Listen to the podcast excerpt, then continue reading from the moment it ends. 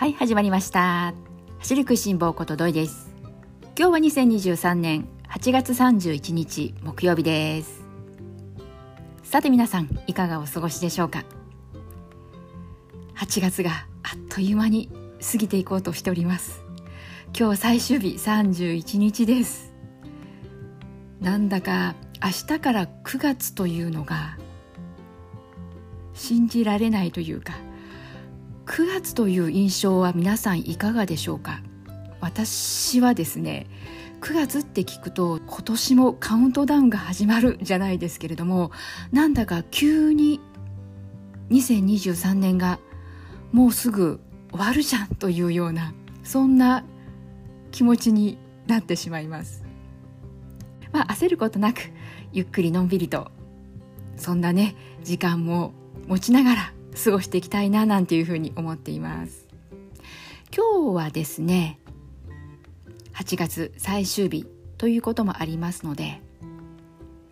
まずは8月の振り返りを簡単にしてその後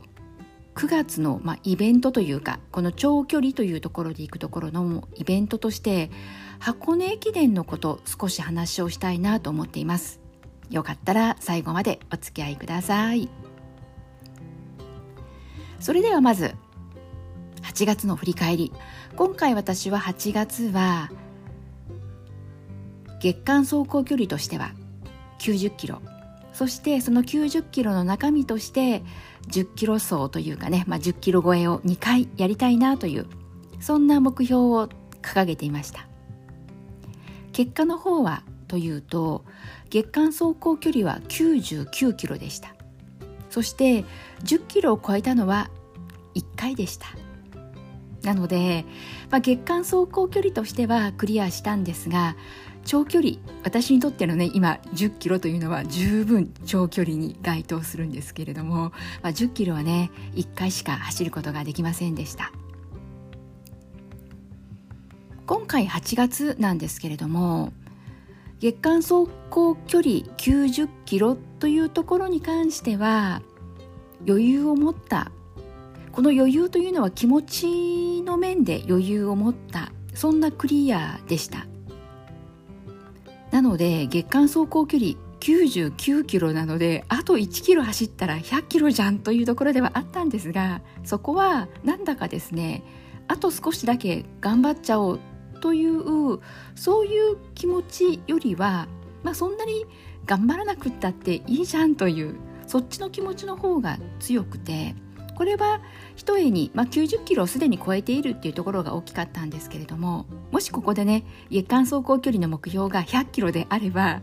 あと1キロだというところで走っていたと思うんですけれども、まあ、そういったね無理はせずに気持ちの面でゆとりを持った状態で終わることにしました。そしてまあ心残りといえば10キロ2回走るという目標が達成できなかったことです。ここはですねまあ言い訳にはなってしまいますけれども何と言っても暑かった。この一言につきます。なのでここもですね、まあ、血管走行距離をね超えられたので10キロ2回というところはまあ無理しなくてもいいよねというそんな気持ちの方が勝ってしまってそれで10キロ超える2回超えるというところはまあ次月持ち越しというところで、まあ、9月のね課題の一つにしておきたいなと思います。ということで8月私の方はですね月間走行距離が99キロそして10キロを超えることができたのが1回というね、まあ、そういう結果になりました。ではここから9月どのような形で持っていくかというところなんですが9月は真夏ほど暑くはないけれどもやはり今年はね残暑もまだまだ厳しい日が続くというふうに言われているのでなので月間走行距離はやっと9月ここで100キロ掲げたいなと思います。そして10キロ。ここがね迷うところではあるんですけれども10キロ。やはり2回は走っておきたいな。そんなふうに思っています。で欲を言えばというところなんですが9月の下旬後半あたりでいきなりまあ15とは多分いかないかなとは思うんですけれども1 2 3キロ。こんなところを目指していきたいなと思っています。皆さんの8月の目標そして、えー、そこを踏まえての次月9月の目標というところはどんなふうにね計画立てられているでしょうか。またねそういった皆さんの目標に対する結果であったりそれから9月に対する目標そういったこともね聞かせてもらえると嬉しいななんていうふうに思います。今日はですねここから箱根駅伝のことを少し話をしていきたいなと思いますそして今日このね箱根駅伝の話をしたいなと思ったのは9月に箱根駅伝の予選会の合同思想会というのがあるそうなんです。まあ、そんな記事を目にしてですねなかなか見かけないイベントだなと思ったんです10月になると箱根駅伝の予選会があります。でこの、まあ、予選会からなんとなくねこうワクワク度がこう徐々に徐々にアップしてくるんですがなんと今年はですね箱根駅伝の予選会の思想会ということで9月の16日そして9月の23日と2回実施されるそうです。すでにご存知の方もいらっしゃるかと思うんですけれども2024年の今度の箱根駅伝は第100回ということで記念イベントとして関東の学校だけではなくって全国の学校から参加できる可能性があるということでこの箱根駅伝の予選会が全国の学校に参加が可能になったんですよね。きっとそういったこともあっての合同の思想会なのかなというふうに思うんですが予選会から今年はですね13校の学校が選ばれてそしてすでにシード校は10校決まっているので年明けの箱根駅伝は23校の学校で競われるそんなことになるそうなんですよね。このですね箱根駅伝の予選会そして合同思想会というところで私はこの合同思想会にどんな学校が参加されるのかとっても興味があって特に私の場合はですね愛知県に住んでいるということもあって東海地区ここをですね注目やはりどうしてもしてしまうわけなんですが私の注目するこの東海地区の中でこの箱根駅伝の予選会で実際本戦への出場にこう絡んでくる絡んでいくことのできる可能性があるのは三重県にある大学なんですが工学館大学かなというふうに思っています。工学館大学は全日本学生駅伝そして出雲駅伝いわゆる全国の大学が出場できる可能性がある大会にはもう常連校になっていて今年は出雲駅伝は工学館大学東海地区からね代表として出場されるんですけれども残念ながら全日本大学駅伝ここをね出場を逃してしまっているんです。全日本大学駅伝はスタートが愛知県の熱田神宮そしてゴールが三重県の伊勢神宮ということなのでこの工学館大学にとっては自分たちのもお膝元伊勢にあるこの伊勢神宮がゴールなので必ずもう出たかったはずなんですけれども今年はね残念ながら出場を逃してしまったということもあるのでがぜこの箱根駅伝第100回の、記念大会走りたい気持ちというのが強くなったのではないかなというふうに思っています。まあ、そんなこともあってもう私の中では工学館大学は箱根駅伝の予選会参加されるだろうというふうに見ていますしそうなってくるともしかするとこの合同の思想会ここにも参加してくるかもしれないなというふうに思っています。なのでこの予選会今回ですね箱根駅伝いつもと違った見方ができるなというところの面白さ全国の大学どこの大学がこの予選会目指してくるのか。そしてこれまでは箱根駅伝は関東地区の大学の大会であったわけなんですがそれがまあ全国の大学に予選会から参加がまあ認められることになりただ1回だけのワンチャンのためにどこまでそこをね出場を目指して全国の大学が目指してくるのかとなるとどうしても現実的なことを考えると難しいのかなというそんな思いもあります。今年の10月の予選会いつもとは違うねそんなドラマが待っているかもしれないですし9月の合同思想会ここも駅伝ファンの方にとっては結構注目度が高まるそんなね思想家になっていくんじゃないのかなどんな大学がここに参加してくるかなとか、ね、そういった部分でもすごく私は興味を持ってこの思想会見届けたいなというふうに思っています。それからですね先ほど東海地区の中で、まあ、現実的に考えると工学館大学かなということで一つ学校のね名前を挙げたんですけれども工学館大学今年ですね監督が変わりました。今年の7月に新たにですね寺田夏樹監督が就任されたんですけれども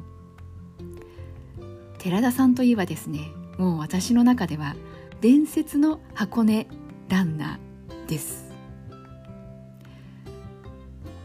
駅伝ファンの方であればおそらく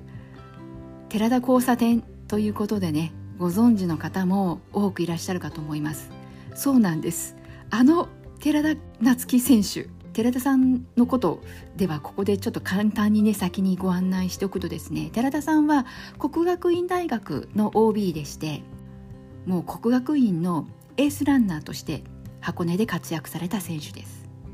そして大学卒業後は JR の東日本で実業団選手として活躍されていました。自己ベストは2時間8分台を持つそういったね素晴らしい記録の選手なんですけれどもちなみに寺田交差点のことは以前もねこの番組の中でも少しお話ししたことも確かあったかと思うんですけれどもあのもしかして知らない方もいらっしゃるかもということで寺田交差点のねこの私の中ではねもう伝説になっているんですがこの話をね少ししておこうかなと思います。寺田さんは国学院の1年生の時から箱根駅伝を走ったんですね。しかも1年生でアンカー。この1年生でアンカーってなかなか10区をね任されることはないんですけれどもこの10区を走ったわけなんですがたすきをもらった時にですねシード校争い。そこに絡む順位だったんです。そしてラストいよいよゴールが近づいてきた時には8位争いとして4校が競い合っていたんです。8位争いで4校つまり8位9位10位11位その4校で891011が決まる。そんな争いをラストで繰り広げていたんです。そしてゴール多分100 100m200m ぐらい。100m ぐらいかな手前なんですけれどもその時点で寺田選手がラストスパートをかけて先頭に立って先頭に立ったがゆえになんですがなんとコースを間違えてしまったんです。それも本当にもう見てたらあれはですねもうみんなあーって思わずね声を上げてしまったかと思うんですけれどもその間違えたのにも理由があって前を走っていた中継車ついていってしまったんです。中継車が大手町の交差点をね曲がっていってそれにつられて寺田選手も曲がっていってしまったんです。でもすぐに間違いであることに気づいてそしてまた元に戻るわけなんですがそれでも2 3 0メートルのロスがあったんですよね。でその間他の選手の方たちはもちろん正しいコースを走っていったわけでして一気に寺田選手はこのシード校争いをしていた4校そこでね11位になってしまったんです。でここで私もそうだったんですけれどもああ終わったって一瞬思いました。なんとここでかというきっとテレビご覧になられていた方本当ね皆さんあーってったと声に出たと思うんですよね。1年生で初めて走る箱根駅伝。もうね箱根駅伝走る方ってみんなあの憧れの箱根駅伝を走るということでもう無我夢中で走っていたと思うんですよ。そして1年生の寺田選手がですね最後4人の選手と争っている中ラストスパートをかけてでも本当に最後の最後で中継車の方についていってしまって、ね、そこでみんなが「あー!」ってもう叫んだわけですよ。でもすぐ気づいて、ね、修正をしてまた元に戻ってというところではあるんですがそこからがすごかったんです。そこからの寺田選手のあのラストスパートさらにギアチェンジ上げたラストスパートがものすごくってもう